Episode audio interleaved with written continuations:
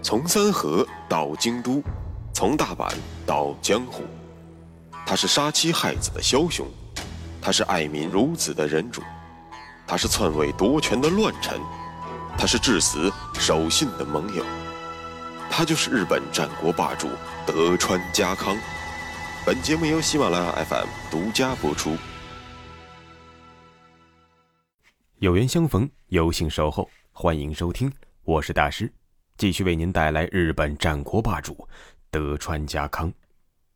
上期节目讲到了金川市的家督金川义元，在统辖间一战被织田信长斩首于当场，金川市的上洛大业也就被迫终止了。那么，对于松平元康来说，锁在井上十四年的铁链瞬间断裂了，从此之后，他便如同青龙入海，猛虎入山。咱们这期节目就来看看元康的独立之路。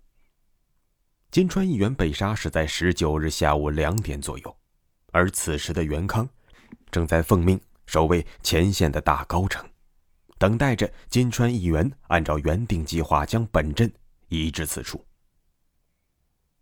我们知道大高城位于统辖间的西面，因此统辖间溃败的金川部队向东逃窜时。则并不会路过大高城，这可就坑苦了元康。傍晚时，统辖间的战果传到了元康的生母于大夫人处。于大夫人被迫与元康的父亲广忠离婚之后，便改嫁给了亲织田派的尾张豪族。她的消息就是从现任丈夫处得来的。当得知议员被杀的消息时，于大最先想到的就是已经四面楚歌却浑然不觉的儿子元康。于是他立即将这条消息快马加鞭的告知了元康。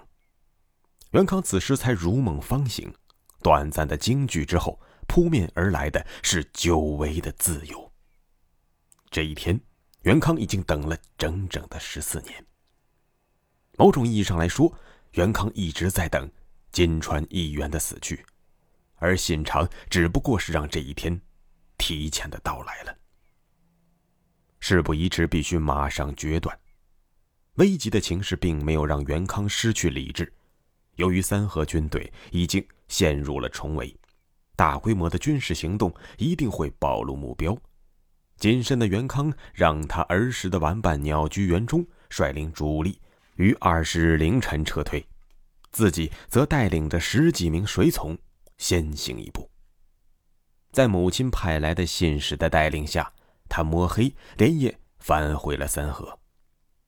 不出元康所料，二十日天光大亮之后，织田的大军就已经进驻了空无一人的大高城。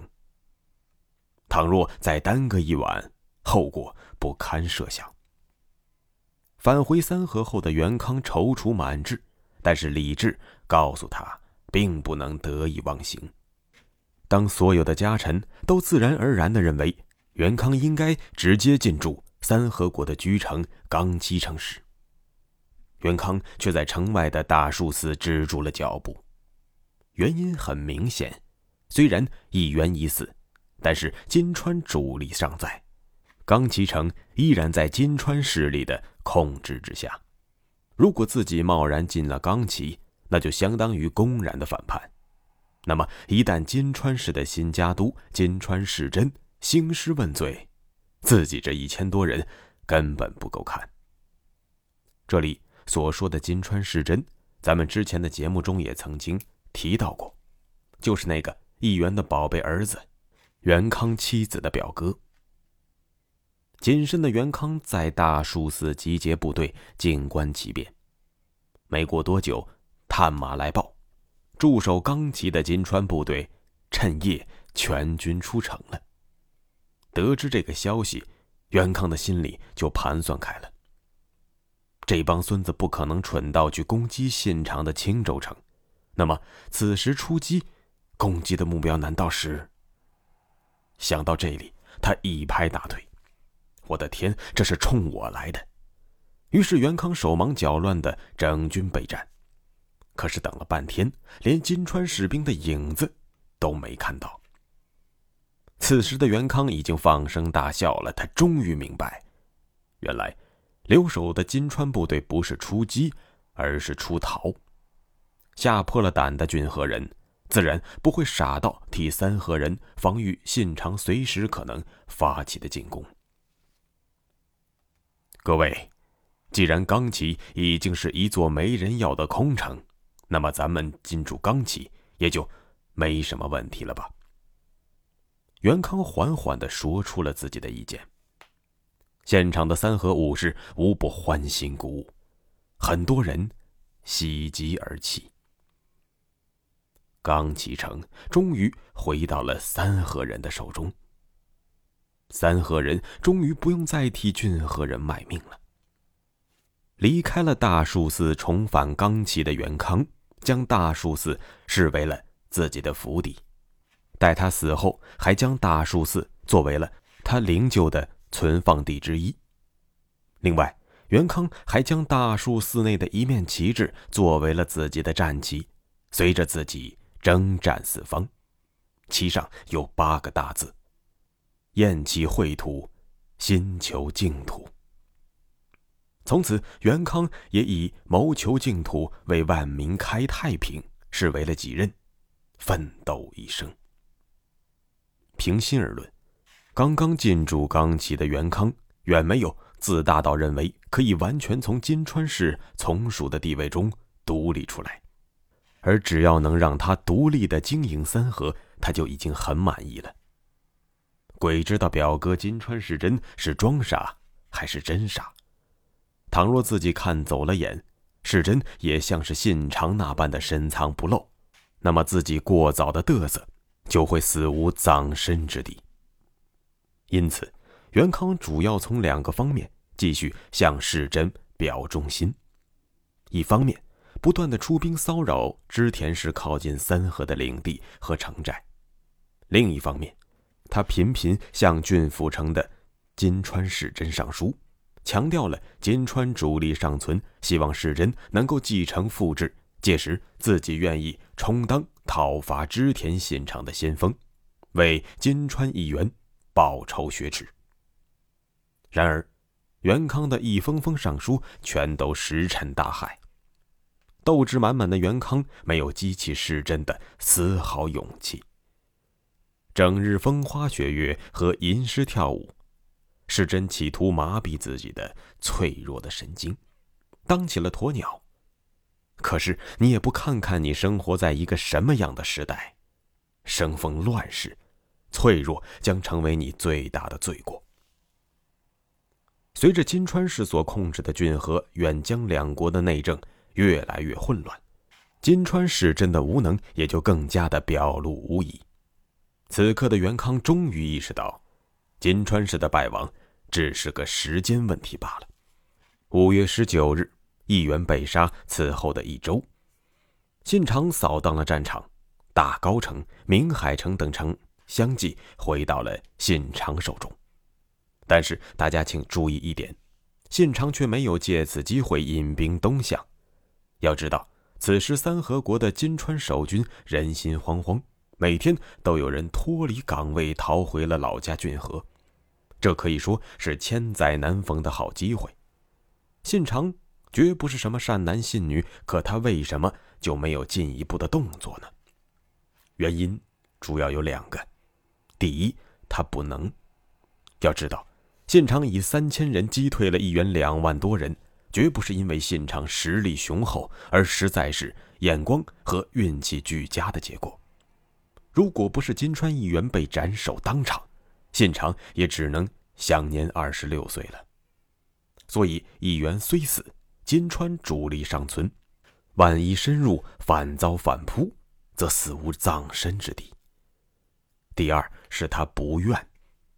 富有战略眼光的织田信长非常清楚自己的立场，眼下最大的敌人是美浓国弑父夺权的大舅子斋藤义龙，替妻子报杀父之仇，自然是信长安慰妻子以昭告世人的幌子。其实要踏平美浓，最大的原因是他直接抑制了信长的上洛之路。可就在信长心心念念的想要攻伐美浓的时候，东边的金川议员非常不合时宜的三百里赶来送人头，着实让信长惊出了一身冷汗。所以，作为一个目标极其明确的超人，信长不能也不愿意浪费自己有限的实力在上洛大业以外的事情上。既然违章部队此时并不雄壮，要攻伐美浓就必须全力以赴。那么，金川大军如果再次来袭，如之奈何？于是，信长很自然地想到了此时默默无闻的老相识——松平元康。竹千代应该能替我守护东边的安全吧？这样想了多日，信长也就坚定了与元康结盟的决心。统辖间合战后的第二年，一五六一年。宗平元康接受了织田信长的私下求和，并委派亲信代表自己前往尾张国的青州城，与信长签订了互不侵犯的协定。但仅仅停战是远远不够的，于是信长紧接着在一五六二年，派出了其手下五大金刚之一的龙川一义出使三河，商议了双方结盟之事。关于信长的五大金刚是有定论的。我在附属文稿中进行了说明，不光是信长有五大金刚，元康也是有四大天王的，同样呈现给您。当然，为了掩饰自己心虚和迫切的结盟愿望，信长将这一切做得十分自然。他让龙川一役风轻云淡地帮他带句话：“你就说，信长非常想念三河的弟弟竹千代。”希望阁下能够抽空来青州一叙旧情。你看，完全不提结盟的事儿，又能在一瞬间勾起对方童年的回忆，激发好感。信长果然是讲话的高手。信长的橄榄枝正中元康的下怀。如果说此时的信长是浅滩龙，那么元康则是笼中鸟，一个要飞龙在天。一个要振翅翱翔，双方很快就促成了战国史上最著名也最稳固的同盟——青州同盟。同时，同盟缔结于织田和德川之间，所以后世也称之为织德同盟。这一牢不可破的军事同盟，直到信长死去才宣告结束，而且还在信长死后死灰复燃。当然，这是后话。咱们之后再说。订立了盟约之后，信长一颗悬着的心算是放下来了。之后，只要甲斐之虎武田信玄不乱动的话，从此东线无战事了。而元康有了信长作为坚实的盟友，终于能够鼓起勇气向殖民三河国长达二十年的金川氏摊牌了。元康终于。能够自信满满的向表哥金川世真掏出他暗藏许久的明晃晃的钢刀了。元康向金川氏发出了战争宣言的第一步，就是改名，从元康改名为了家康。我们之前说过，元康的元字是金川一元赐给他的，那么二十岁的元康将元字改为家字。正是对于金川氏的公然宣战。这个“家”字来源有很多个版本，有的说家康的元祖名字中有个“家”字，还有的说家康崇敬平安时代的大将袁义家。或许这些原因都是有的，但是最能打动我的是另外一个说法，那就是在战国乱世之中，很少有能够依赖或者倚重之人。只有依靠三河人家族的力量，才能屹立于乱世而不倒。家康非常重视与家臣之间拳拳的亲情维系。反观信长对待家臣的态度，完全就是对待奴仆，也就是主从关系。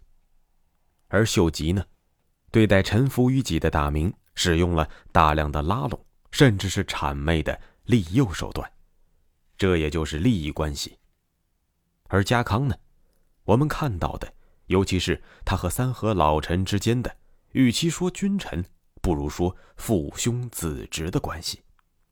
这就是家人关系。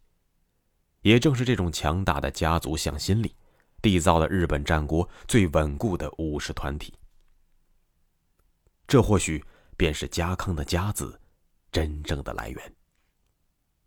讲到此处，顿生感慨：以威压人者，人亡政息；以利诱人者，利尽人去；以情感人者，天下无敌。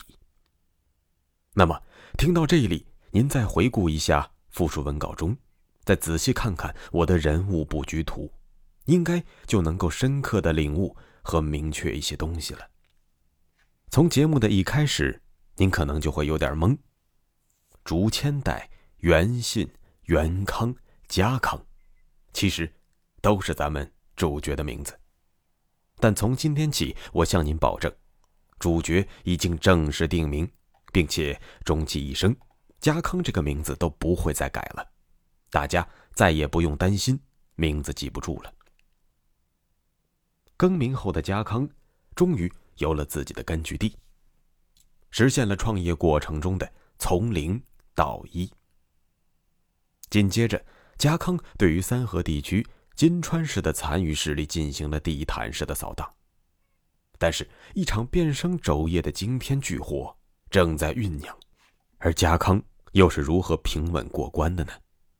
下期节目咱们接着说。穿过日本战国风云，看群雄如何逐鹿天下。